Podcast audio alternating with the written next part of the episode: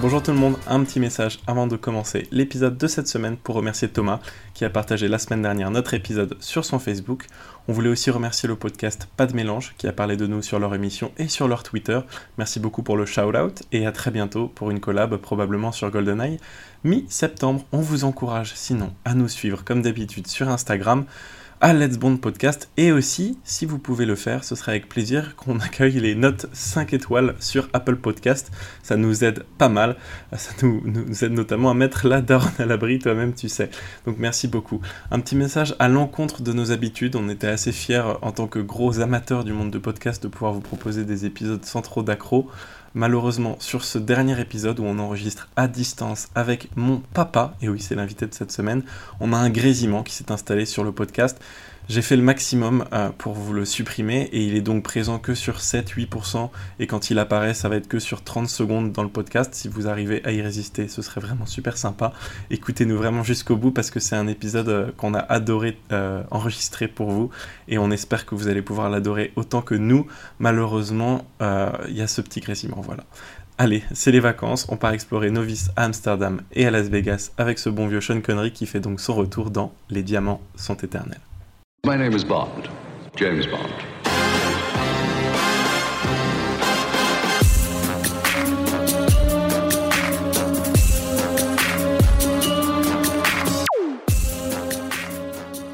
Let's Bond, le podcast où l'on parle de un James Bond par semaine. Et cette semaine, c'est le double 07ème film car on a regardé Les Diamants sont éternels. Sean Connery revient donc une dernière fois pour interpréter le fonctionnaire le plus cher de la planète dans ce film très spécial sorti en 1971, réalisé par Guy Hamilton, le merveilleux metteur en scène qui était déjà aux commandes de Goldfinger. C'est vraiment un James Bond assez bizarre, je peux vous dire qu'on a hâte de le résumer encore plus d'en rigoler, mais il est sorti, comme je le disais, en 1971, alors voici une petite bande-annonce pour vous rafraîchir la mémoire.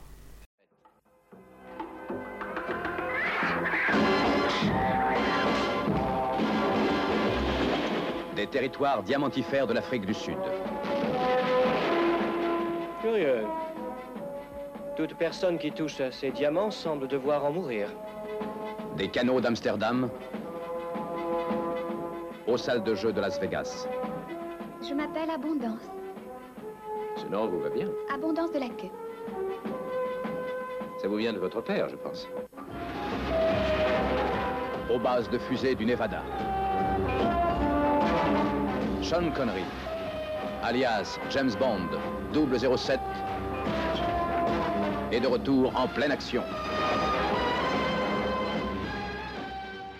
Il est de retour, tout comme Sean Connery qui marque ici son dernier film officiel, car il jouera dans le remake d'Opération Tonnerre qui sort 12 ans plus tard en 1983, mais qui n'est pas considéré comme de la filmographie officielle. C'est donc le dernier film avec ce cher Sean, le premier James Bond de l'histoire, et qui nous quitte sur un opus assez fantasque. Mais avant de vous donner mon avis, je vais saluer les copains de la semaine, comme d'habitude, ce cher Maxime. Bonjour à tous, j'espère que vous allez tous très bien. Et attention ce soir, un invité très spécial. Il est à la fois génie et surtout géniteur, puisqu'on accueille pour la première fois mon papa dans ce podcast. Bonsoir Pascal. Cher public, bonjour. Hello. My name is Chad, Pascal Chad. À peine gênant pour moi, c'est super. Bonsoir Pascal. Comment ça va papa? Et surtout, dis-nous un peu, pour toi James Bond, qu'est-ce que ça représente? James Bond, mais ça représente le plaisir d'être avec vous. Merci de m'avoir invité pour ce podcast. Ça m'a permis, ça m'a forcé à revoir ce film que j'aurais pas pensé avoir sinon. Et j'avoue que j'ai beaucoup apprécié, ne serait-ce que parce qu'il signe le grand retour de Shirley Bassett qui chante cette merveilleuse chanson. C'était un tel plaisir de l'entendre à nouveau. Et grâce à vous, alors que j'avais vu de temps en temps à la télé quand il n'y avait rien d'autre à faire la deuxième moitié du film. J'ai revu les premières scènes je dois dire que celle avec le faux faux Bluffel, le vrai faux Bluffel, le faux vrai Bluffel, le tout dans la mélasse et sortant comme de funeste dans Robbie Jacob, mais sans faire des grosses bulles de savon, mais simplement en se noyant dans cette espèce d'énorme océan de purée de patates qui a l'air d'être autre chose, ça vraiment, ça vaut son pesant de crème de cacahuète. Maxime est en train de, de pleurer, de rire. Donc pour toi, le James Bond de ton enfance, c'est Sean Connery Ah bah évidemment, c'est Sean Connery. Je suis content de revoir Sean Connery euh, dans ce James Bond-là. Ce qui est fantastique, c'est que il n'est pas dans le James Bond d'avant, qui est au demeurant excellent malgré ce gros steak de la Zenby. Hein, au service secret de Sa Majesté, qui est un film merveilleux, ne serait-ce que grâce à la divine Diana Rigg, la Emma Peel de mon enfance, dans Chapeau de et bottes de cuir. Et il faut quand même remarquer quelque chose, Sean Connery est écossais d'origine, et le seul James Bond dans lequel il ne joue pas, c'est un film dans lequel James Bond porte un kilt. Et il fallait que ce soit Lazenby et pas lui qui porte le kilt. Mais c'est marrant parce que ça concerne l'épisode précédent, tout ce qu'il raconte, mais c'est, Mais- pas grave. mais- T'en, as, t'en as pensé quoi de ce film alors, papa? Ah, j'ai pensé que c'était euh, un patchwork assez spécial de scènes euh, très hallucinantes et un peu surréalistes. Il y a vraiment, il y a beaucoup de bonnes choses là-dedans. Dans l'ensemble, euh, c'est assez marrant de le voir. Je pense que c'est vraiment un film des années 70. Max, avant que je donne mon avis, t'en as pensé quoi, toi, frérot? Non, juste, moi j'ai quelques questions, Pascal. Euh, déjà, merci beaucoup d'être là, c'est vraiment très plaisir. Euh, du coup, vous avez déjà regardé les James Bond depuis que vous êtes enfant ou alors vous les avez repris récemment? Je les ai tous regardés depuis que je suis enfant, si ce n'est qu'à un moment j'étais trop jeune pour avoir le droit de les voir. Par exemple, je me rappelle très bien que Bon baiser de Russie, je sais pas si c'était Parental Guidance ou je sais pas quoi, mais je ne l'ai pas vu au cinéma, je ne l'ai vu que bien après. Il faut dire que c'est un film dans lequel il y a des scènes assez âpres, notamment la superbe bagarre dans le compartiment, Dans le train. qui est vraiment intense et qui reste intense. Bon, Max, une autre question. Non, pas d'autres questions, mais euh, je suis Bah, content parfait, parce que j'ai l'impression que Pascal, vous connaissez quand même euh, assez bien en James Bond, donc c'est un plaisir d'avoir un, connaisseur avec nous. Et toi, Euh, t'en as pensé quoi, frérot Qu'est-ce ce que j'ai pensé du film? Je suis désolé, mais j'ai trouvé que le film, je vais être très cru, hein, mais j'ai trouvé que j'ai pas du tout aimé. Il est pas cru, il est euh, cruel. mais c'est la vérité, pour moi, c'est le pire James Bond qu'on a vu depuis le début. J'adore cette euh, quote de Maxi. Moi, je retiens encore plus du fait que c'est ton pire James Bond depuis le début, c'est que t'as dit Je vais être honnête, mais c'est la vérité. Genre. tu, devrais, tu devrais faire la politique. Euh, je peux donner mon avis ou pas Parce que vous me l'avez pas Vas-y, demandé. je te, l'ai- je te l'ai posé à la Allez, Ok. on veut le connaître. Alors, moi déjà, mes conditions de visionnage étaient intéressantes parce qu'on enregistre cet épisode presque le 14 juillet. Euh, et du coup, j'étais dans les embouteillages quand j'ai commencé à regarder ce film dans la voiture pour aller dans ma maison de, de campagne. Et je regardais euh, les 30 premières minutes du film et j'ai rien compris. Donc je me suis dit, bon, bah je vais le revoir. Et du coup, je l'ai revu avec mon papa hier soir. Et je l'ai aussi vu avec les potes de ma petite sœur qui sont peu à peu sortis du grenier pour aller se coucher tellement le, le film était, euh, était chiant. Donc euh, big up à vous, euh, Clémence et Léonore. Et Antoinette, parce qu'elles sont vraiment parties au, au milieu. Euh, vous avez peut-être pu voir justement en story sur Instagram, comme disent les jeunes, qu'on a regardé ce film en groupe. Mais en tout cas, j'ai trouvé ce, ce James Bond mais grotesque. Et la semaine dernière, on a eu un James Bond un peu absurde. Et cette semaine, c'est grotesque. C'est le, maître mot. Et c'est dommage que notre aventure avec euh, Sean Connery se termine là-dessus. C'est clairement le, Bond que j'ai moins que j'ai le moins aimé moi aussi des, des sept premiers Bonds qu'on a vus. Il est quand même en dessous d'Opération Tonnerre que j'avais pas non plus apprécié. Et si on commençait à résumer un peu, euh, un peu ce Bond, mon cher Maxime? Eh bien, commençons à résumer. Alors, dans l'épisode précédent, George Lazenby perdait sa femme. Effectivement, elle se fait tuer à la fin de Au service secret de Sa Majesté. Cette chère Diana Rigg que moi et, et mon père avons donc euh, apprécié l'un autant que, que l'autre, puisque moi j'avais. quand même un avantage dans le fait qu'elle se fasse descendre à la fin de ce film, c'est que ça va lui éviter de passer toute sa vie avec George Lazenby. Et puis du coup, James est vraiment vénère parce que euh, quand il- elle s'est fait tuer, ça a grave abîmé la, la voiture. Ils sont bonnies à la caisse. Hein. Le pare-brise défoncé, il a dû lécher Carglass. Du coup, il va absolument se venger de la mort de, de cette chère euh, Diana qui s'appelle Tracy euh, dans le film précédent. Donc, il cherche Blofeld absolument partout. Euh, et il, il finit par, par trouver Blofeld qui cherche lui à se faire opérer et à changer de visage. Moi j'avais envie de dire, mais pas besoin de changer de visage, ils ont changé d'acteur. Ils ont encore changé d'acteur de Blofeld. On en reparlera, Ouais. mais ils changent d'acteur comme de chemise, c'était terrifié. C'est vrai. Et en plus, c'est un acteur qui avait déjà joué, je crois, dans euh, On ne vit que deux fois et qui faisait pas du tout le même rôle. J'allais te demander, ah non mais je t'ai envoyé le lien, mais j'allais te demander si tu t'en rappelles, il joue dans On ne vit que deux fois, il joue le, le rapport, enfin le, le contact du MI6 de James Bond euh, à, à Tokyo, effectivement. Et je me rappelle Donc, euh, bien, ouais. Ça n'a aucun sens. En fait, au lieu de changer de visage, il ferait mieux de changer de chat, c'est toujours le même chat. Ouais, il a-. Et on, on remarquera qu'il y a plusieurs chats, euh, enfin plus tard dans le film. Ah, il y a autant de chats que de Blofeld. J'arrête de spoiler. Le rôle de, le rôle de James Bond, en tout cas, il avait été évidemment proposé à George Lazenby, qui fait partie de l'opus précédent, mais l'agent de George Lazenby, qui est vraiment, euh, vraiment bête, a conseillé à George Lazenby d'abandonner, que ça devenait kitsch et que James Bond n'allait pas durer. Bon, évidemment, il a eu tort. Ils ont donc proposé le rôle à Burt Reynolds et Adam West. Enfin, vraiment, c'est c'est n'importe quoi. Et c'est finalement John Gavin qui doit tourner ce James Bond-là, mais ils finissent par convaincre euh, Sean Connery de jouer avec un salaire absolument gargantuesque de 1,25 million de dollars, ce qui était énorme à l'époque, Wow. et un pourcentage des recettes. Mais après la sortie du film, Sean Connery a tout versé à Scottish International Education Trust, qui est, euh, enfin, vous comprendrez la traduction. Anyways, il finit par retrouver Blofeld. Il noie l'un de ses clones, parce que Blofeld crée des clones sous de la boue brûlante, qui est en fait de la purée de pommes de terre qui a pourri pendant toute la journée de tournage et qui a rendu fou tous les figurants et toute l'équipe du film. Et on découvre que c'est C'est une vanne ou c'est vrai ça? Ah non, non, c'est vrai, c'était de la Ah ouais? de terre. Ouais, je te jure, c'est une anecdote euh, du film. Si c'était euh, le, le Père Noël est une ordure, la version filmée, j'imiterais bien Jacques François pour dire mais mais mais c'est de la merde. C'est vrai qu'on aurait, on aurait eu une énorme, une énorme diarrhée. Euh, bon, en tout cas, c'est Blofeld donc qui, reste vivant pour le moment et qui est interprété par Charles Gray, que James Bond finit par noyer dans un espèce de bain de boue. Enfin bref, Blofeld, l'ennemi intemporel, qui je trouve ici est joué de manière encore plus kitsch qu'avant. Il a plus de cicatrices, il est limite charmant. C'est bien dommage et euh, vous allez voir que ce n'est pas le seul point négatif par rapport aux précédents opus. Mais on passe donc à la suite, mes chers amis, séquence générique. Je vous passe un petit extrait avant qu'on la commente. To me. For when love's gone, they last on.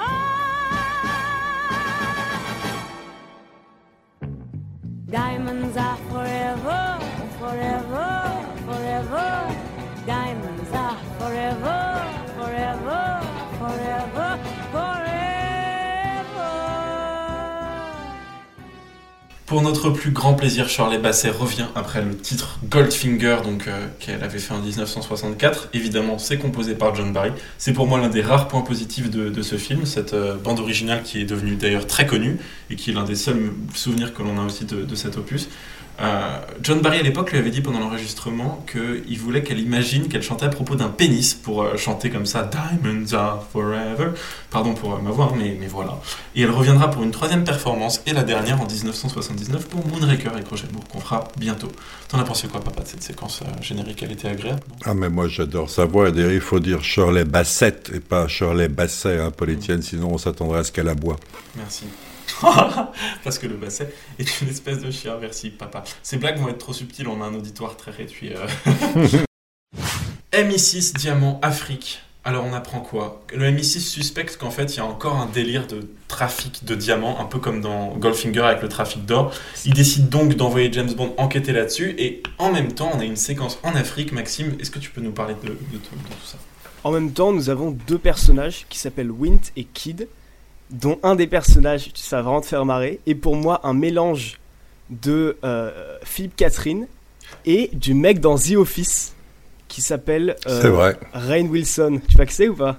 Mais mec, déjà t'as trop raison et mon père peut témoigner. Il y a écrit quoi sur mes notes, papa? Duo infernal avec Philippe Catherine dans le grand bain, prétendument, et Scorpion vraiment Man. ça. Ouais, alors, mais littéralement, et en fait, ces personnages sont homosexuels. Moi, j'ai compris ça qu'au deuxième visionnage. Ah. Parce qu'on le voit à peine, oui. Toi, Moi, je l'ai compris que maintenant en fait. Euh, Ah, bien mais sûr. ça, c'est un James Bond progressiste. hein, tout d'un coup, attention, il y a C'est deux bien. personnages qui sont gays. Et Oui. on les voit. C'est C'est la première fois depuis le début, je crois, depuis le, On depuis les le voit partir premier. d'une scène de crime en se tenant par la main. On C'est avait, euh, on avait, comment elle s'appelle, Pussy Galore qui était homosexuelle, mais c'est dans le livre et Ah pas dans le film, donc c'était pas impliqué dans le film.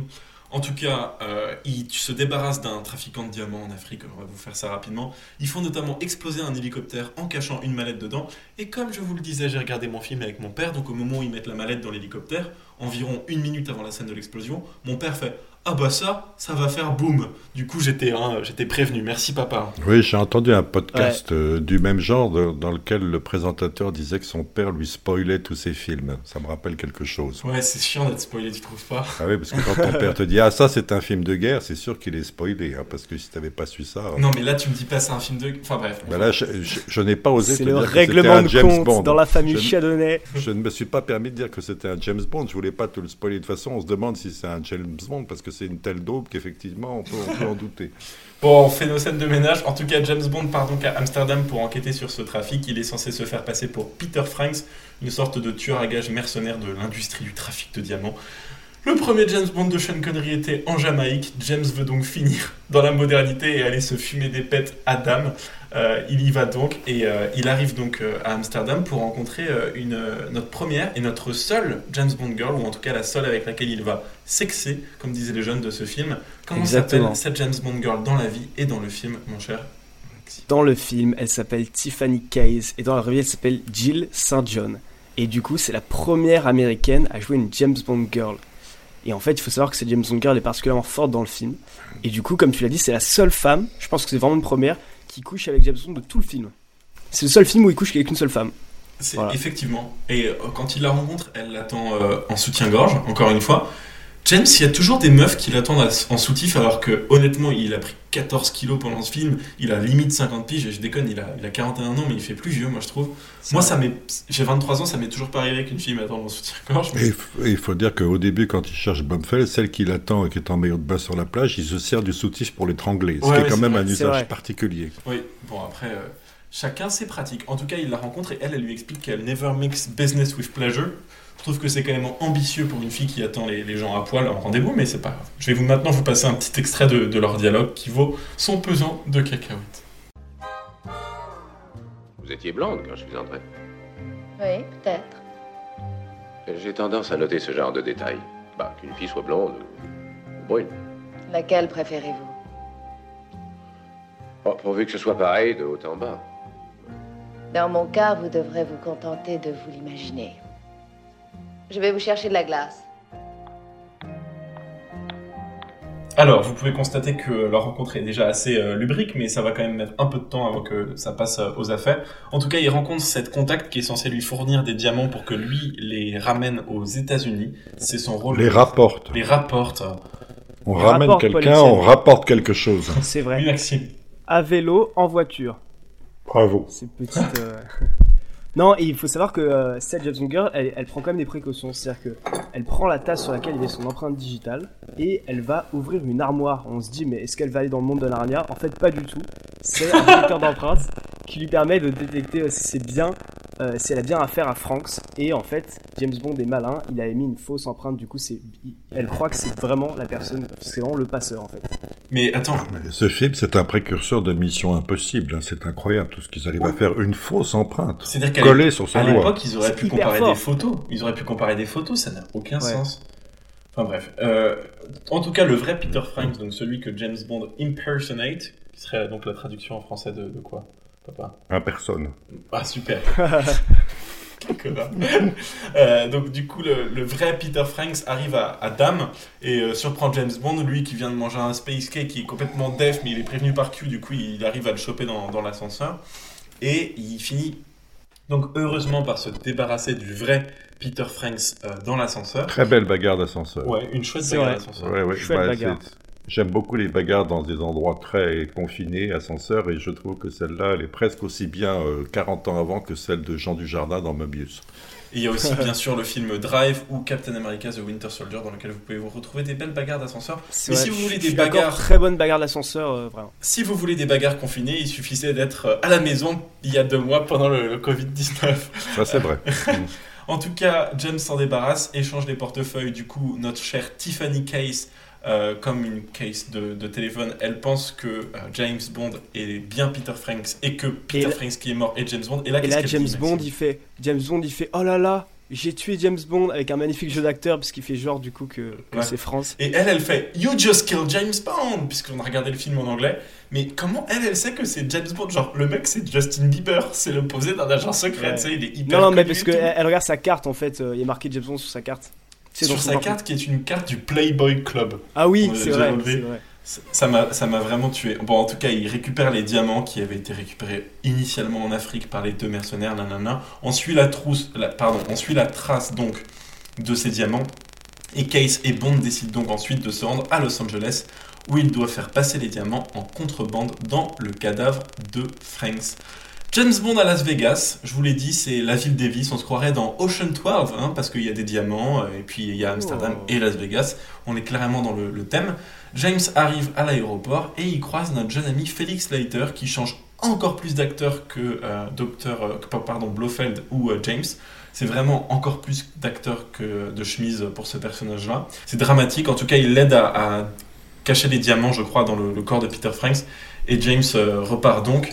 Ils vont, euh, ils vont au crématoire. Maxime, est-ce que tu peux reprendre la suite de ces, événements quand euh, James emmène le cercueil donc au crématoire de ce Peter Là, on le du crématoire et en fait, du coup, pour récupérer les cendres, et quand il ouvre le bocal, on voit du coup que ce sont pas des cendres, ce sont des diamants.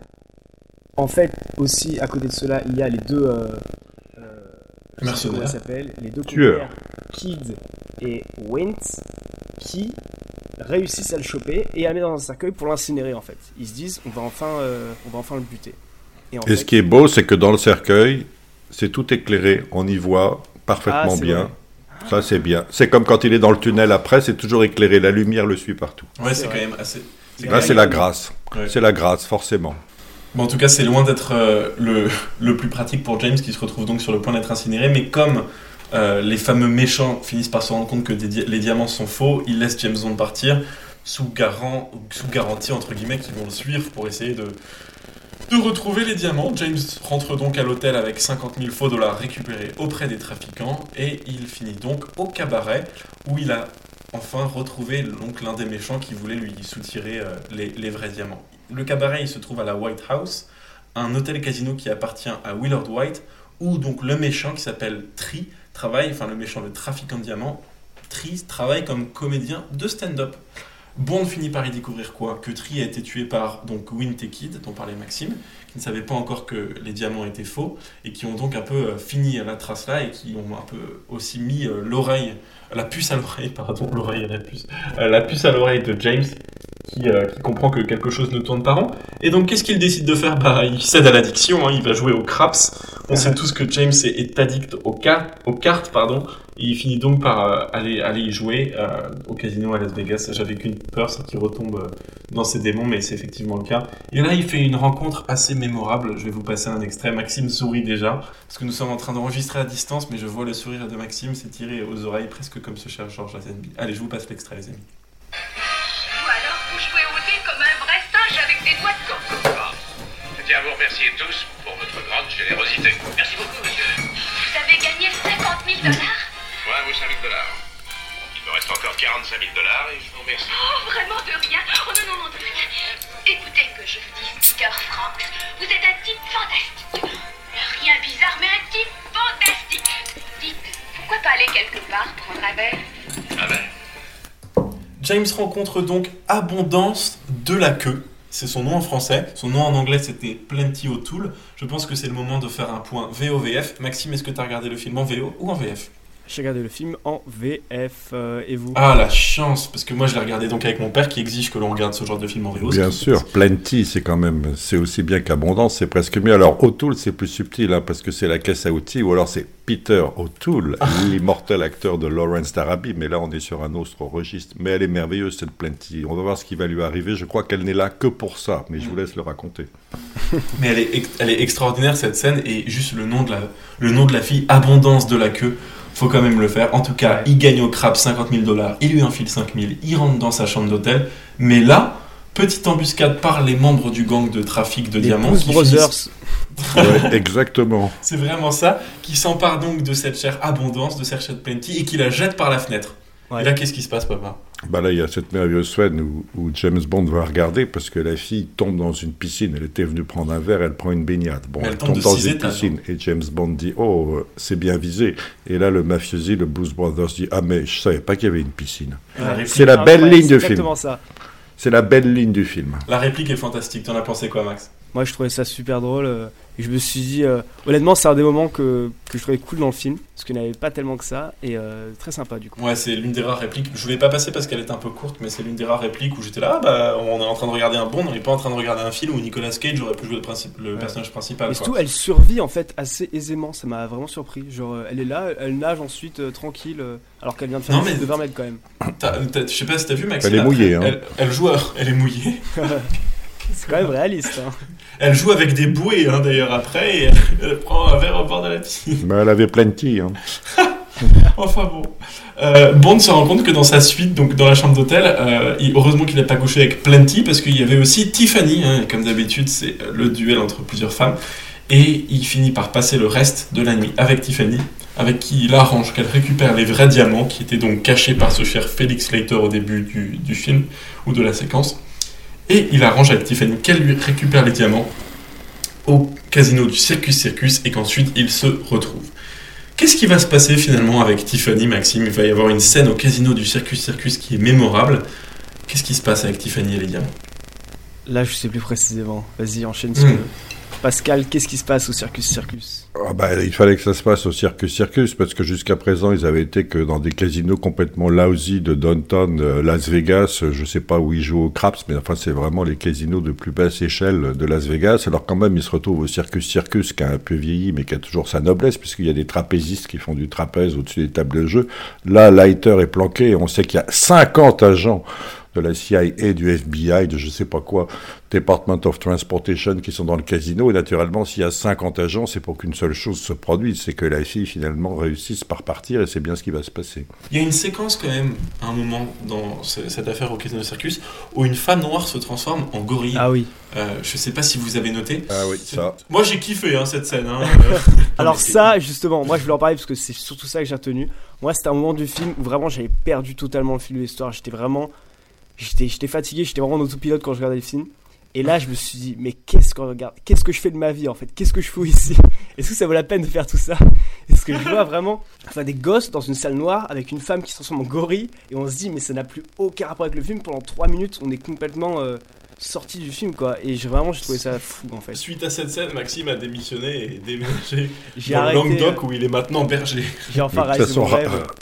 Rien n'a de rapport avec le film parce que le film c'est une suite de n'importe quoi, de Mais séquences ça, aberrantes, complètement aberrantes. En tout cas, Tiffany s'en va, elle revient sur son engagement de retrouver Bond et elle s'enfuit en essayant de faire passer les diamants au prochain, au prochain contrebandier, ce qu'elle fait donc. Mais elle voit finalement que euh, notre cher Plenty a été tué après avoir été confondu avec elle, euh, grâce à Bond qui lui montre donc le corps de Abondance dans la piscine. Elle donc change d'avis et elle conduit Bond euh, à l'aéroport. J'ai une anecdote James- sur la Ah. femme dans la piscine, c'est qu'elle a failli vraiment se faire noyer. C'est qu'en fait, elle était vraiment attachée à une plaque en béton en fait dans une piscine. Et entre les scènes, il faisait en sorte qu'elle puisse respirer. Mais à un moment, la plaque commençait à glisser, glisser vers le fond de la piscine. Et elle a vraiment failli être noyée. Elle a, elle a- elle a été sauvée par un sauveteur. Et moi j'ai une autre anecdote, c'est que la femme qui était dans la cage s'est vraiment transformée en gorille. et, il a, et il a vraiment attaqué les enfants. Et il y a un autre film qui s'appelle King Kong qui a été tiré de ça. hein. Incroyable. Oh, je suis au sol. C'est pour ça que je suis content d'avoir le père de PE ici. C'est que c'est PE Ah, en mieux. Génie, génie, Impossible. génie et géniteur. En tout cas, Tiffany comprend donc qu'elle est vite fait en danger. Ah oui, il y a des meurtres. Et quand on balance les gens des fenêtres dans des piscines du cinquième étage, c'est pas forcément normal. Elle décide donc de conduire Bond à l'aéroport, où ils constatent tous les deux que les diamants sont remis au professeur Metz, comme la ville, qui est un spécialiste de la réfraction laser, attention. Et pas de l'épilation, hein, c'est tout autre chose. Je souhaite préciser. Et ils les suivent donc jusqu'à une installation éloignée, un truc hyper scientifique. Bond entre donc dans cette espèce de destination apparente des diamants, là où ils sont euh, accompagnés. C'est donc le laboratoire de recherche de Willard White, le propriétaire de l'hôtel où reste Bond, quel heureux hasard, où, où il a vu le, cabaret un peu plus tôt de, ce cher Tree. Et il constate donc qu'un satellite est en cours de construction, en tout cas un objet destiné à devenir satellite. Euh, c'est un peu tendu, mais en chopant badge et autres objets, il finit par être découvert. Il doit donc s'enfuir, et avec l'aide de quel véhicule s'enfuit-il, mes, ser- mes chers amis? Il s'enfuit à l'aide d'un truc assez étrange. Bah, moi, j'ai cru au début que c'était une voiture de golf high-tech, parce que c'est vrai que ce serait pas mal comme voiture de golf. T'es protégé. T'es protégé des balles, t'as la bulle, là. Ouais. C'est bien, puis tu peux avoir une télé, peut-être un frigidaire. Et donc, il s'enfuit dans ce truc qui apparemment a l'air d'aller à au moins 15 km heure, puis c'est filmé en accéléré. Donc, on a l'impression que ça fait 80. Et on, on s'étonne que le véhicule ne se retourne pas, mais non, ça tient. Et il roule avec ça. Alors, évidemment, c'est pas Bruce Willis avec les motoneiges, hein, mais quand même, ça marche. Et, il- est bien sûr poursuivi Des, des par des opus- dizaines de voitures et de, et de motos. Des 7 opus, c'est la scène la plus ridicule qu'on ait vue limite. Ah, Ouais, on a vu des trucs 100%. incroyables. Hands down. Moi, je suis totalement d'accord. Je souhaite préciser que dans le précédent opus, le plot c'était quand même Blofeld qui souhaitait donner ou traiter des gens pour des allergies et se servir d'elle pour répandre un virus, et James qui finissait par le découvrir en... parce que Blofeld avait applied pour un titre de noblesse. C'était ça le plot du film précédent. De précédent. Là, on est sur quelque chose de moins logique. Genre, je sais pas si Ouais. vous voyez le niveau. Vraiment, c'est hallucinant. En gros, la voiture, moi j'ai vraiment pareil noté, voiture mini-golf. Elle va à 15 km/h et elle sème des voitures de course et les mecs en moto dans un espèce de désert. Et Est-ce que tu as Et- noté et- que les mecs en quad, ils ont un espèce de, ils ont un espèce de tifo, ils ont un espèce de, De Fagnon. ouais, ils ont un fanion Ouais. comme les. Et eux, ils ont des voitures de fous qui vont vite et ils se gamellent, on sait pas trop comment. Alors que la voiture, vraiment, on dirait une voiture pour enfants, en un petit peu plus grand. bah, elle passe tranquille, elle s'arrête jamais, euh, tout Ah, va mais bien. ça n'a absolument aucun sens. On précise au passage qu'en fait, cette espèce de Jeep, elle est récupérée sur un set, donc sur un, un espèce de studio destiné apparemment à, à confirmer les théories complotistes selon lesquelles euh, l'arrimage sur la Lune, enfin l'arrimage, l'atterrissage sur la Lune a été euh, manigancé par les Américains et que c'est un studio. Enfin, ça n'a absolument aucun sens. Euh, et ils volent donc cette Jeep lunaire. Et petite anecdote, cette Jeep lunaire, en 2004, elle fut adjugée pour l'équivalent de 36 000 dollars euh, lors d'une vente aux enchères. Elle est maintenant au Planet Hollywood de Las Vegas. Elle est exposée. Il aura bien fallu qu'elle serve à quelque chose de productif à part à faire échapper James Bond. Il faut absolument aller dîner là-bas et partir avec le buggy. Parce que vraiment, mais n'importe quoi cette scène. Bond finit donc par s'échapper et comprendre qu'il y a une espèce de manigance. C'est pas du tout du. euh, comment ça s'appelle, papa, de faire euh, descendre les cours, de faire, euh, de faire de la manigance de cours et tout comme ça. Parce que c'est pas finalement La le but. manipulation de cours. Voilà. Oh là là. C'est finalement pas ça le but de- du méchant de ce film, qu'on ne connaît pas encore, dont on ne connaît pas encore l'identité, mais ça ne saurait tarder. Le but, c'est de construire une espèce de satellite laser. On- on- On n'en sait pas plus pour le moment, donc on va pas, on va pas vous spoiler. En tout cas, James revient à Las Vegas. Là, il y a une poursuite de voiture parce qu'évidemment, Ouais. le méchant du film, qu'on devine quand même assez rapidement être Blofeld, prévient le shérif de Las Vegas qui poursuit James Bond à travers rue. La poursuite n'a aucun sens. J'ai noté qu'on passe trois fois devant le même casino. Il finit par faire re- genre il fait sauter la voiture, il la met de travers, enfin il la Ah met encore plus dans tous les sens que James Bond. Ouais, je suis totalement d'accord. La poursuite est historique, hein, ça vaut au moins celle de Bullitt ou celle de French Connection, parce qu'alors là, mais comme poursuite minable, mais on n'a jamais vu une poursuite aussi minable. Ce qui est extraordinaire, c'est le moment, parce qu'ils ont vidé toutes les rues de Las Vegas, et à un moment, ils passent à un croisement, et de l'autre côté du croisement, devant un immeuble, il y a toute la population qui est rassemblée pour regarder le tournage du film. Ah et ouais fait que devant eux, ils repartent de Bah, C'est l'autre ça qu'il y a vraiment trois rues à Las Vegas, donc c'est vraiment ça en fait. il- Et surtout vraiment, en fait, c'est ridicule de A à Z. Il passe devant le Golden Nugget, c'est apparemment le, le nom d'un d'un d'un casino. Moi, la Golden Nugget, c'est la dernière Nugget après la boîte de nuit à 4h du matin, mais là, c'est vraiment un casino. Et euh, il y a effectivement du public en dessous, ça n'a aucun sens. Euh, James Bond, donc, finit par réussir à s'échapper et rentre à l'hôtel. Bien sûr, c'est l'hôtel du méchant, on a compris, mais c'est pas grave. Il y retourne, il a une suite nuptiale euh, avec cette chère, donc, Tiffany. Et là, c'est assez amusant, elle reste sur un lit dont le bord, les bords du lit sont composés par un aquarium J'ai pas compris si c'était un lit ou un, ou un jacuzzi. Si c'était fait, un jacuzzi, elle devrait se méfier, parce que quand on pense à Plenty, bon, déjà, elle a réussi à tomber dans une piscine de 50 mètres de haut sans se faire mal, et après, elle est tombée dans une piscine de 1 mètre de haut, et là, elle est morte. Donc, il, vaut mieux pas, il vaut mieux pas être dans l'eau dans ce film, il vaut mieux pas d'ailleurs être dans de- aussi un énorme bac de merde rempli de purée de pommes de terre, faut faire attention au liquide. Mais elle, elle est dans ce jacuzzi, oui. Alors fait c'est un waterbed, c'est un matelas avec de l'eau à l'intérieur, donc t'es pas trop loin de la vérité, mais du coup le, le- comment, je sais pas comment on appelle ça, la descente de lit, le haut du lit, le cadre du lit, sur le côté ce sont des aquariums, et j'ai une petite anecdote sur ce cadre de lit et le fait d'aquarium qui est assez amusante. En fait le waterbed euh, de, cette chère, de cette chère Tiffany, il contenait pardon, des véritables poissons tropicaux. Euh, donc la veille du tournage, par contre, malheureusement, ils ont coupé le, chauffage de l'aquarium sans faire exprès. Donc tous les poissons, enfin ou plutôt la plupart des poissons un peu euh, tropicaux qui avaient été achetés pour les besoins de ces aquariums, on sont morts à cause de cette coupure de, chauffage ju- juste la veille du film. Ils ont donc été placés sur de la glace. Donc vraiment, vous les voyez pas bouger dans la scène parce qu'ils sont glacés. Et euh, ils ont donc fait les prises de vue avec des poissons morts congelés. C'est un film qui préfigure tous les films. On a parlé de Bullitt, on a parlé de Mission Impossible, mais là, c'est Fish Called Wanda. Ah oui, Tout, parce que tout est dans ce film, en fait. Tout est dedans. Tout Fish est Called dedans. Wanda, Il y a tout. un, vieux film que je pense la plupart d'entre vous ne connaissent pas, mais qui est un, un super film. Comment elle s'appelle l'actrice qui joue déjà dedans euh, Jamie Lee Curtis, c'est la fille de. Tony Curtis. Qui joue super et c'est un film de, de braquage où il n'y a pas des. C'est des diamants d'ailleurs aussi qu'il y a, non? C'est- Je oui, crois, enfin bref. oui. C'est un, Ils sont un- pas éternels. C'est un ancêtre des films comiques de braquage. Alors bon, euh, Bond profite donc de sa suite nuptiale euh, pour monter les murs de son hôtel. Mon dieu, plus je le dis, moins ça a de sens, mais c'est pas grave. Attends, parce que alors là, cette fois-ci, c'est à nouveau Mission Impossible quand dans, dans Lance le grappin. Bourge, ah, je sais Ah pas oui. quoi, dans, Moi, Ouais. moi, Hein. j'ai noté, à Abu Dhabi, parce qu'il a des pistolets avec des crochets, puis alors ça s'enfonce dans du béton, mais comme dans du beurre, et puis il se balance là-dessus, mais comme, comme un Ouais, gamin sur une balançoire dans un jardin. il s'est pris pour Assassin's Creed, il s'est pris pour un ninja, maintenant il se prend pour Batman. Et là, il Ah, arrive attends, en haut. Excuse-moi Maxime, mais dans ce podcast on dit ninjas. hein, Ninjas. donc, euh, ninjas. Ninjas. Pour ceux Voilà, qui étaient dans Regardez on- on dit que deux fois. So. Euh, Et, non, euh, c'était, euh, c'était deux épisodes, mais c'est pas grave. Euh, Bond escalade donc les murs de, de l'hôtel White avec son lance-grappin. Et là, il est accueilli par Blofeld Non, non, et par Blofeld. Où est-ce qu'il arrive d'abord Ouais. Parce que il, il- il a ses pistolets, il lance des crampons dans le béton, il passe par la fenêtre. Et où est-ce qu'il arrive? Dans les chiottes. Ouais, dans les chiottes. Qui est Dans une les salle de surveillante. Une salle Il de atterrit surveillance. dans les chiottes. C'est incroyable. J'adore parce que quand t'as dit une salle de surveillante, je me suis imaginé ma surveillante au lycée être sur les chiottes. en tout cas, Bond est accueilli par deux Blofeld identiques. Il, comp- il comprend donc que le truc des clones au début, ça, ça a donc marché. Et en Ouais. fait, Blofeld, depuis le début, se fait passer pour. euh, Pour ceux Pour qui veulent, Blofeld, il, qui fait se le- fait passer pour Blofeld. pour Il a fait la technique euh, multiclonage de Naruto, pour ceux qui sont intéressés. Elle marche très bien. Absolument. Ce Blofeld est bluffant. Plusieurs Blofeld donc et plusieurs chats.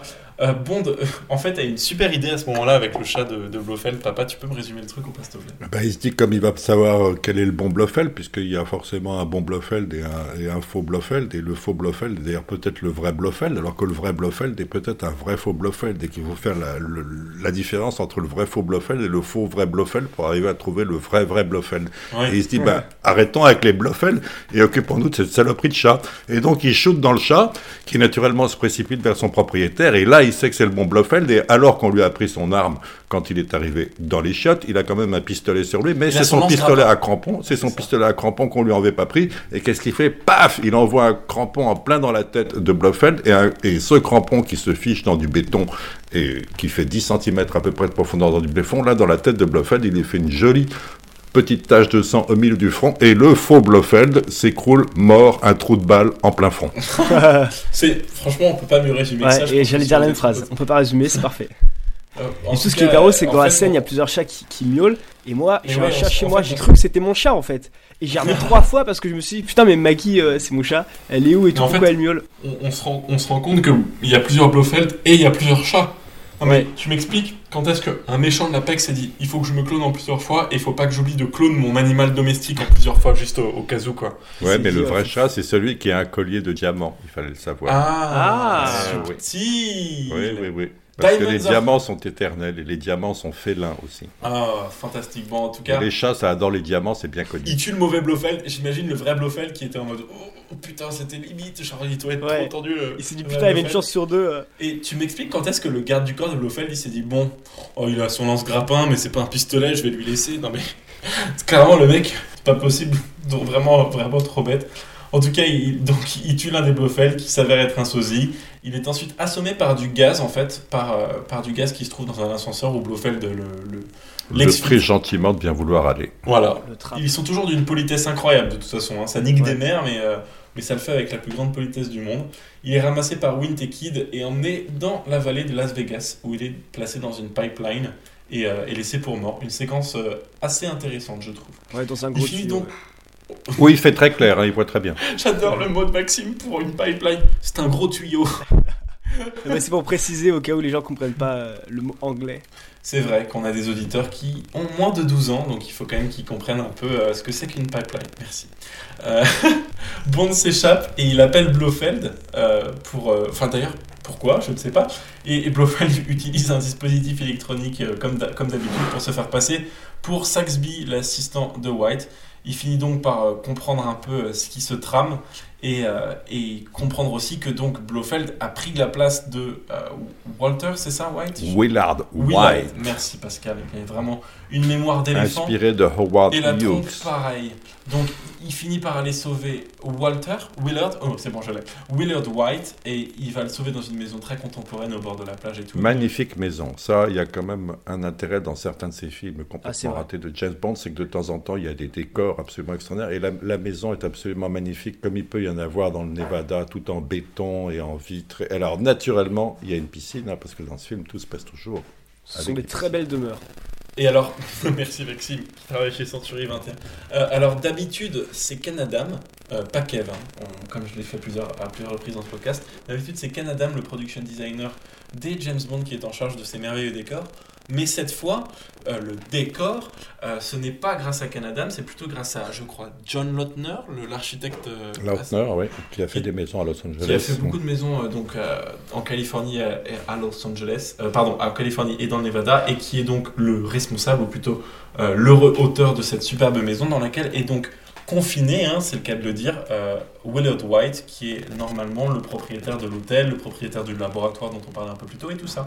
James Bond le sauve, non sans effort, puisqu'il est accueilli d'abord par Bambi et Pampan, et non, je ne parle pas des personnages du dessin animé, noire en français. mais bien, ah, ah, mais bien par, euh, bah du coup en anglais c'est une adaptation un peu des personnages de Bambi, mais peut-être pas en français, qui est donc, euh, qui sont donc deux filles qui euh, l'accueillent et qui veulent se battre avec lui.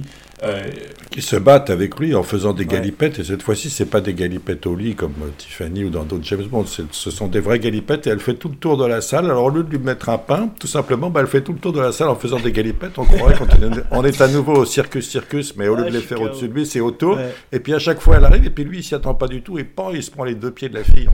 En pleine sens, tronche, ça fait et 30 tombe en arrière. des je suis totalement d'accord. Et en plus, on parlait de décors luxueux, mais moi je me suis dit, mais ils sont en train de casser la maison qui coûte 5 millions. Je trouvais ça hyper dommage. Genre, tout, tout est hyper luxueux. Et vraiment, ils prennent tout le décor. Ils se battent avec rien d'autre que des super trucs qui coûtent hyper cher. Je me suis dit, Ça les gars, au moins à- battez-vous dans un taudis où, où vous pouvez tout casser, quoi. Tu sais, quand, quand, quand, Goldfinger, James il balance des lingots d'or, tu sais, pour se bastonner, Ouais, c'est vraiment ça. la même chose. Bon, il finit par les couler toutes les deux. Il sauve donc ce cher euh, Willard White, qui est un peu l'équivalent de Howard Hughes. On va donc faire un point Willard Hughes.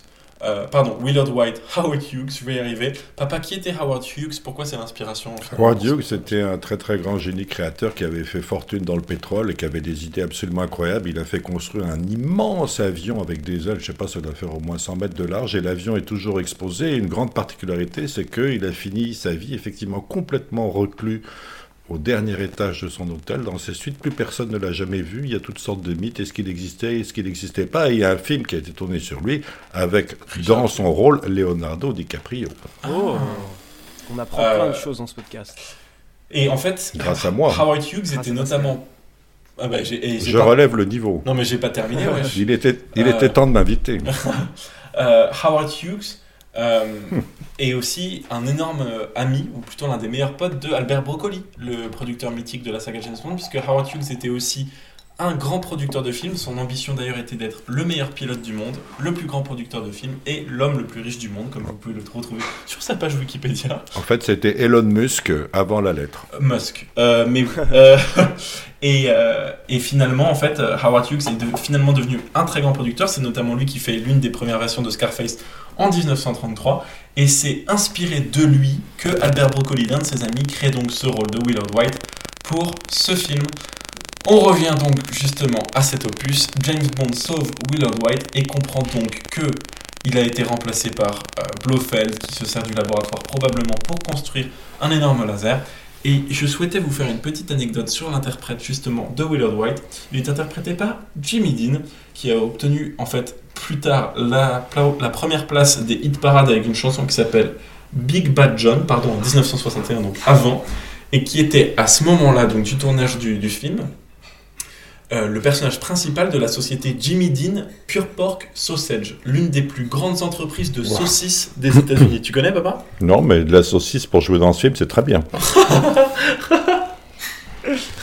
Euh, euh, donc, Mais le, le personnage est assez amusant. Alors, d'abord, ce qui est bien, c'est que lui, il a été confiné pendant 5 ans, hein, pas pendant 2 mois, mais alors il est en pleine forme. Et puis Ouais. alors, il reprend contrôle de tout absolument Ah immédiatement. Et moi, j'aurais- très bien imaginé James Coburn dans, dans ce rôle. Il se ressemble un peu, c'est le même type de personne. Bon, en tout cas, James euh, finit par comprendre ce qui se passe un peu, qui, qui se trame. Donc, avec l'aide de White, ils vont faire un, un raid dans le laboratoire dans lequel il était un peu plus tôt, dans lequel il a volé le buggy lunaire et tout ça. Il découvre donc le complot de Blofeld pour créer un satellite laser à l'aide de diamants. Sauf qu'il y a un petit problème. C'est que le satellite a déjà été envoyé en orbite. L'orbite, c'est quoi? C'est pas un pays, c'est autour de la Terre. Ils sont donc un peu dans la merde. Et avec ce satellite, Blofeld veut détruire des armes nucléaires.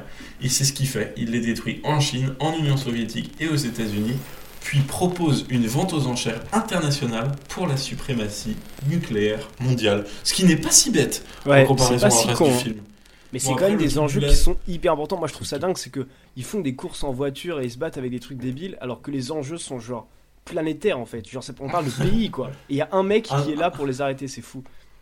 Ouais, parce que quand même, avec son, son laser, là, avec son petit rayon rouge, on dirait une lampe de poche, euh, mais, mais ça part des étoiles ou presque. Il arrive à désinguer un sous-marin russe, euh, une centrale nucléaire chinoise. Enfin, ça tire de tous les côtés. Et puis, il est prêt à rayer le Kansas de la carte. On hein. le voit même arriver sur sa femme et l'épiler, hein, très précisément, le, le laser. Ouais. Très bon laser qui peut tout faire. ouais. Il comprend donc ce qui se passe et on a à nouveau, comme un peu au service de Sa Majesté. Je souhaitais d'ailleurs faire un petit point sur Au service de Sa Majesté car c'était un excellent film et il y, a des, il y a des points, je pense, positifs qu'ils ont récupérés dans ce film-là. Par exemple, dans quand même Au service de Sa Majesté, on avait une James Bond girl vraiment, vraiment principale qui finit par devenir la, la fonte de James Bond. Là, ils essayent de nous fourguer aussi une James Bond girl qui n'a vraiment pas le même euh, cachet, euh, pas le même panache que euh, pouvait l'avoir Oh. Diana Rigg dans l'opus précédent. Euh, oui, t'as vu, je disais synonyme. Ouais, mais Ah, c'est. Tiffany. hein. C'est Tiffany quand même. euh, Tiffany, il faut quand même savoir que c'est une maison où on vend des. Diamant. Bravo. Merci papa. Euh, Il y a une petite référence. Alors que Plenty, elle, c'est juste qu'elle est Plenty, quoi. Ouais. Et puis, elle, et puis elle, elle finit pleine de flotte. Hein. C'est Oui. abondance, pas de queue, mais de flotte. elle est busy, hein. elle, elle est vraiment busy. En tout cas, elle est, elle est- elle est sous l'eau. Ah. Euh, donc il y a ce truc-là, et il y a aussi, en point positif un peu euh, commun avec euh, Au service de Sa Majesté, le raid aérien à la fin en mode Valkyrie euh, sur le Tout Avec. Helico Time, en gros, il y a plein d'hélicoptères qui, qui vont sur la base en fait. Et c'est Je grosse dirais, baston voilà. finale pendant un quart d'heure. Et, et la base qui est quoi? Une espèce de drilling de pétrole. Ouais, on c'est n'y une va plateforme pas- pétrolière. Voilà, on n'y va pas chercher Bruce Willis ni Ben Affleck pour aller attaquer une météorite comme dans le célèbre film de Michael Bay qui s'appelle. Merde, j'ai oublié. Comment il s'appelle déjà ce film de météorite avec Michael Bay où ils vont chercher Bruce Willis et Ben Affleck pour aller drill dans une météorite Bon, je sais plus, Armageddon. Armageddon. Ah. Il sait Bah, plus. si, je sais. Il sait plus, mais c'est gens genre- qui disent je sais pas, nanana, ils sont trop forts. Et la plateforme pétrolière, comment il la trouve hein C'est parce qu'il y a une superbe maquette dans le bureau de Willard White et, et, Ah et Sean ça. Connery, il Ah a oui. dit mais où est-ce qu'on va retrouver Blofeld? On va pas le retrouver là. euh, et alors il y a toutes les propriétés, toutes les usines, tous les labos de White. Il dit on va pas le retrouver le Kansas, on va pas le retrouver en Californie, on va pas le retrouver dans les Oregon, on va pas le retrouver en Barra California. Et là il y a White qui dit quoi? En Barra California, mais j'ai rien là-bas. Et c'est là où on comprend immédiatement que en fait c'est Blofeld. Alors le vrai Blofeld, là pas le faux vrai ou le vrai faux, mais le vrai Blofeld a fait construire sous le nom de Willard White toute une plateforme pétrolière pour se livrer à ses activités criminelles. Et donc on sait où c'est. Mais attends. Et on apparemment, ils ont loué la plateforme 40 000 balles par jour, apparemment. Ouais, j'ai lu ça, mais Maxime, c'est pas toi qui fais les anecdotes d'habitude, espèce d'enfoiré. Je me calme Euh, phrases. Mais par contre, pardon, hein, mais dans, à quel moment le méchant du film il s'est dit Ce que je vais faire, c'est que je vais louer une plateforme au nom du mec que j'impersonnate et ensuite je vais la mettre dans la carte comme ça au cas où je suis capté, ils sauront tous que je suis Mais là-bas. si, il faut une plateforme pétrolière parce qu'il faut que ce soit au-dessus de la flotte, parce que comme ça tu peux balancer Plenty ou Tiffany parce qu'elle est là dans la flotte, parce que dans ce film tout le monde se fait balancer dans la flotte. Non mais ça n'a aucun C'est un sens. grand et je amateur refais, je refais, je refais un point criminalité dans ce podcast. Évitez de laisser votre localisation à l'endroit dont vous venez de vous échapper. Non mais c'est Ouais. élémentaire mon cher Watson. C'est vraiment... C'est une Ah oui, mais les plus grands génies sont susceptibles de commettre les plus grosses erreurs, tu sais, Non mais comme surtout moi. que non mais Blofeld en plus il a fait Blofeld il a quand même fait la même erreur genre 5 fois d'affilée quoi. Et jamais Non, c'était le faux. euh, Non mais c'était le Ah, faux Blofeld, le c'est parce qu'il y a trop de faux Blofeld, donc ils contrôlent Non, pas bien. Il y a des de faux c'est qui se font en fait. passer pour Blofeld qui se fait passer pour Willard White, donc les faux Blofeld font des trucs que seul Willard White pourrait faire. Il est trop bête d'avoir raconté tout son plan à James Bond qui donc attaque la base pétrolière avec plein d'hélicoptères. Euh, il essaye donc de s'infiltrer, mais discrètement. Là, ils attaquent pas, hein. ils sont chill. James arrive en bouée, littéralement, pour essayer Dans de- une bulle. C'est comme dans Le Prisonnier. Il arrive dans Ouais. une bulle en marchant dedans et naturellement il sort en smoking. Et s'il est là, c'est pour être pour se faire faire prisonnier et pour se, faire faire prisonnier. Pourquoi? Pour que Blofeld lui raconte tout ce qu'il va faire, ce que bien entendu Blofeld va faire. C'est vraiment Bien ça. résumé. James essaie. James, en fait, mais alors là, il y a en- encore un truc de plot qui, euh, qui est vraiment complètement ridicule. Euh, James essaye d'échanger euh, la cassette, mais ça n'a aucun sens. C'est une cassette en fait qui régit le système de satellite et tout ça. James essaye donc de changer la cassette avec la cassette de satellite, mais Tiffany, qui est encore ici, essaye de rééchanger les cassettes et elle dit à James Ah, j'ai rééchangé la cassette, mais du coup, bah, c'est la mauvaise cassette. Ça n'a aucun sens. C'est- Mais si, Ah ça, a quand même un, ça a quand même un intérêt, c'est que tout l'intérêt, c'est qu'elle lui passe la cassette dans le dos, puis lui, il la, il la remet dans, dans, dans le maillot de bain, dans, dans le slip, si Ah je oui, puis dire, de, bain de, Alors- de Tiffany. Tout l'intérêt, c'est qu'elle ait la cassette là, comme ça, juste à cet endroit-là. Il faut se rendre compte que ça fait 1h45 que là il y a le film qui tourne. Moi j'étais devant mon écran. Clairement, le truc des cassettes, je n'ai rien suivi, plus rien compris. J'étais là, j'étais perdu. Avec toutes les situations qui s'enchaînaient, on, on comprenait plus rien. Moi, le truc des cassettes, je me... ouais, c'est exactement comme tu dis, Pascal, euh, juste pour le mettre dans le maillot de bain de la femme, euh, c'est tout quoi. C'est- du d'eau, c'est du courteline, c'est merveilleux, toutes ces intrigues, ces renversements de situation, ces mystères. On a du mal à y croire parce que c'est la vraie vie, en fait. C'est la vraie vie. Mais non, c'est plutôt tout l'inverse. Blofeld décide de s'échapper donc à bord d'un sous-marin nain, mais Bond finit par prendre le contrôle de la grue de lancement du sous-marin. C'est comme ça qu'il attrape Blofeld, quand Ouais. même. Ça n'a Alors, aucun sens. je, je précise que le sous-marin est un sous-marin, ce que le Dune Buggy qu'il a pris dans le centre de recherche est à une voiture de golf. C'est à- à peu près du même niveau de construction et de crédibilité. On dirait un espèce d'œuf au plat. Ah, mais Qui- Et d'ailleurs, de toute façon, il va jamais dans l'eau parce qu'il n'arrive pas à y aller. C'est bien le seul qui tombe pas à la flotte, en fait, c'est vrai, vrai. Mais euh, ça tombe à l'eau, hein, son plan en tout cas, puisqu'il Oh. finit par donc, euh, oh là là là là, euh, il finit par être récupéré par James Bond qui se sert de lui comme un espèce de bélier anti euh, anti-satellite. Il arrive donc à détruire la. la- Avec une grue, il le soulève avec une Voilà, grue. Il faut ouais. savoir que Plenty n'était pas la seule grue du film. Oh. Oh là Il là. arrive donc à entraîner la destruction de- du contrôle du satellite et la base gra- grâce à Blofeld en se servant de, de sa personne comme d'un comme d'un bélier. Et est-ce que vous avez remarqué quelque chose? Il se sert du sous-marin avec Blofeld dedans pour cracher la tour, naturellement trois secondes avant que le laser euh, flambe. euh, Alors peut-être pas le Kansas, mais j'en sais rien. Moi, le parc Astérix ou ce qu'on veut. Et, et, on, et on ne voit pas ce qui ce qu'il advient de Blofeld. On voit juste le sous-marin qui explose avec le Ouais, truc. Mais si ça se trouve, si ça se trouve, peut-être Blofeld était-il encore vivant à l'issue de ce léger accident de sous-marin œuf au plat? Peut-être que c'était encore un clone et que le vrai Blofeld est Blofeld est- lui-même dans vrai une autre base. Ah, ça déclone sacrément dans ce film. hein. Honnêtement, quel con.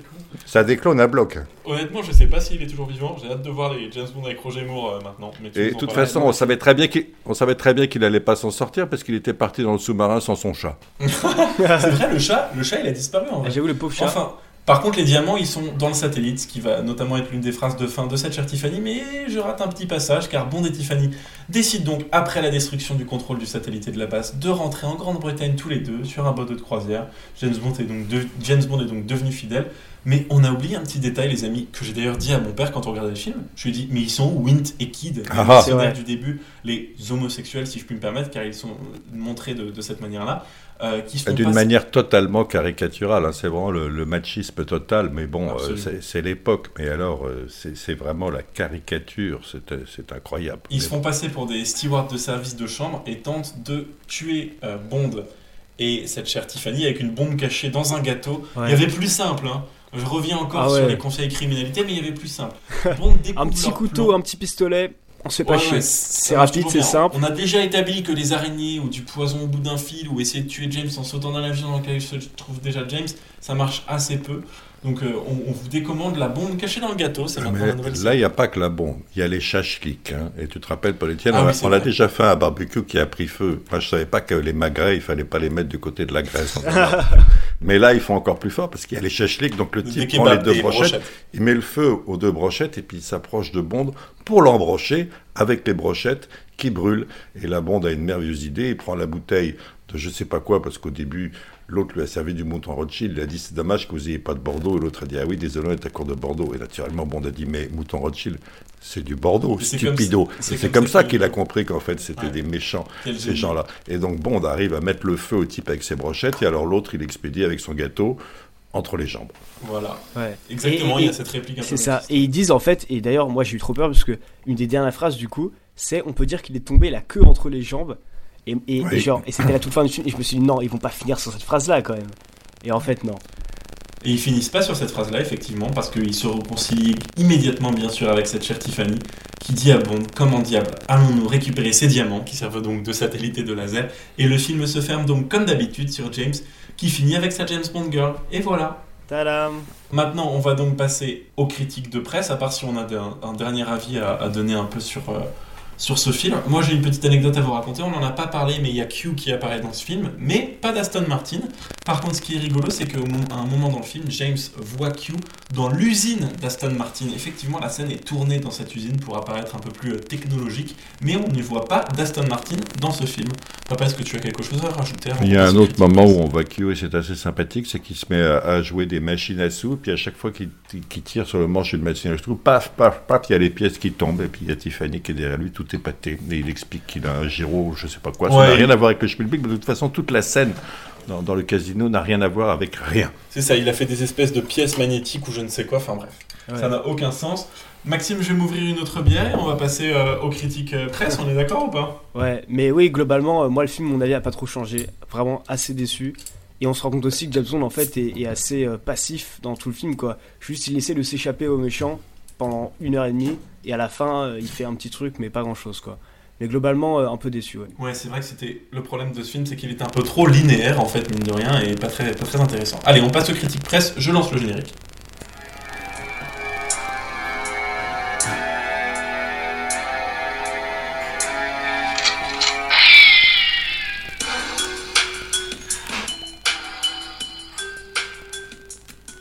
Maxime, Alors, que euh, nous ont dit les critiques presse cette semaine, mon cher ami Critique presse cette semaine, toujours sur le site Metacritic, avec une moyenne de 59 sur 100.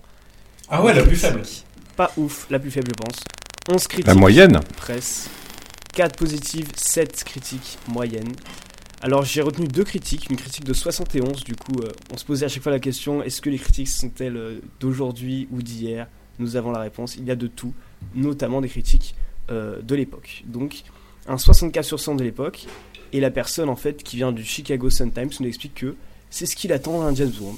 C'est, on s'en fout du plot, il le dit littéralement hein, dans, son, dans son écrit, et il dit, tant que James Bond est fort, il est content. Voilà.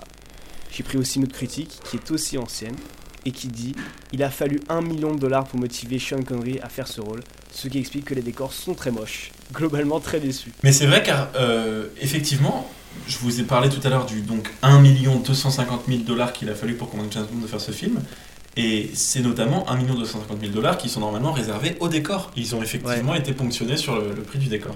Il faudra quand même dire que ce, ce film aura eu quand même une retombée positive, c'est que grâce à ce film, il y a 1 250 000 dollars qui, si j'ai bien compris, sont allés au Scottish School System. Donc quand même, il n'aura pas été tourné pour rien. C'est très bien, Mais- c'est très bien.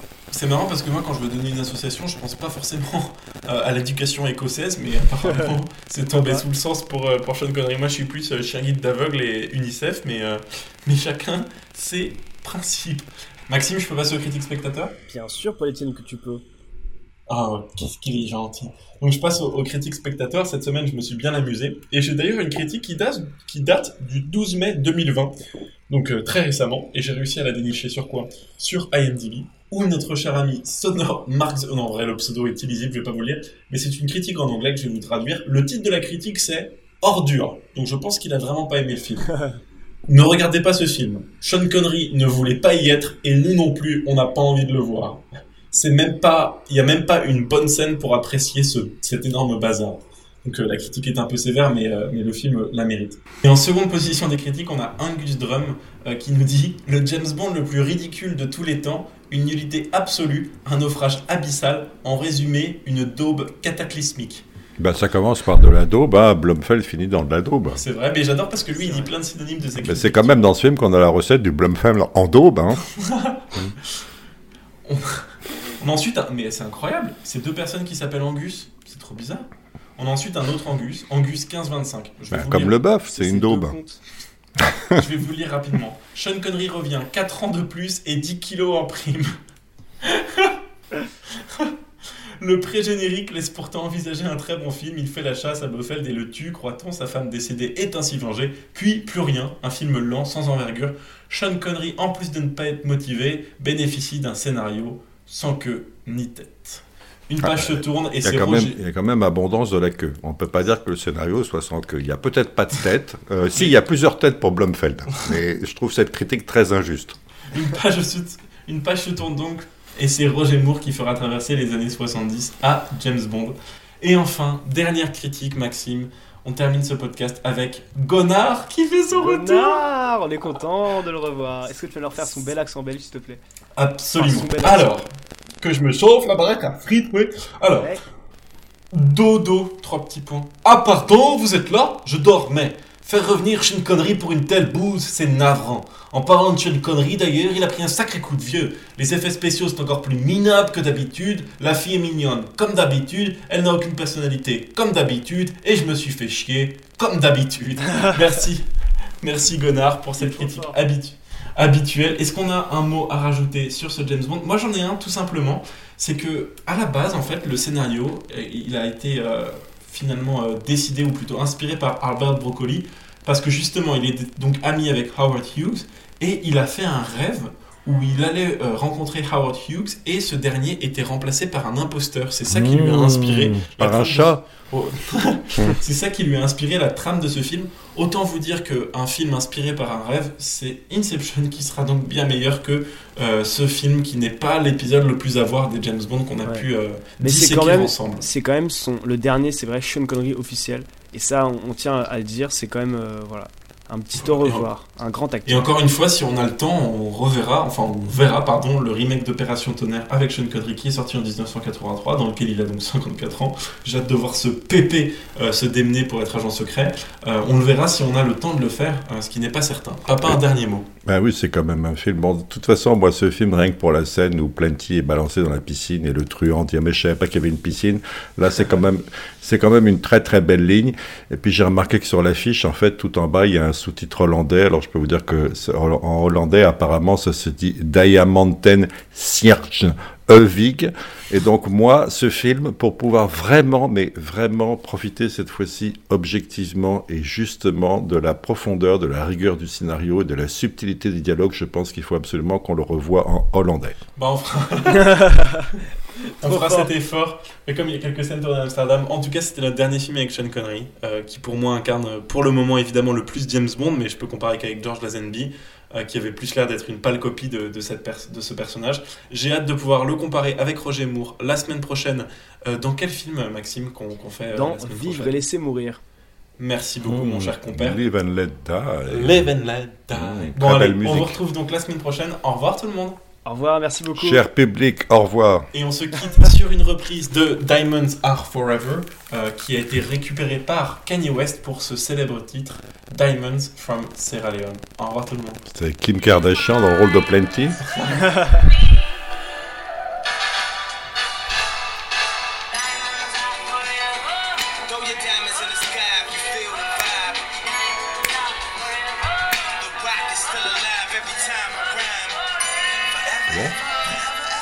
Faut que j'aille pisser là. hein.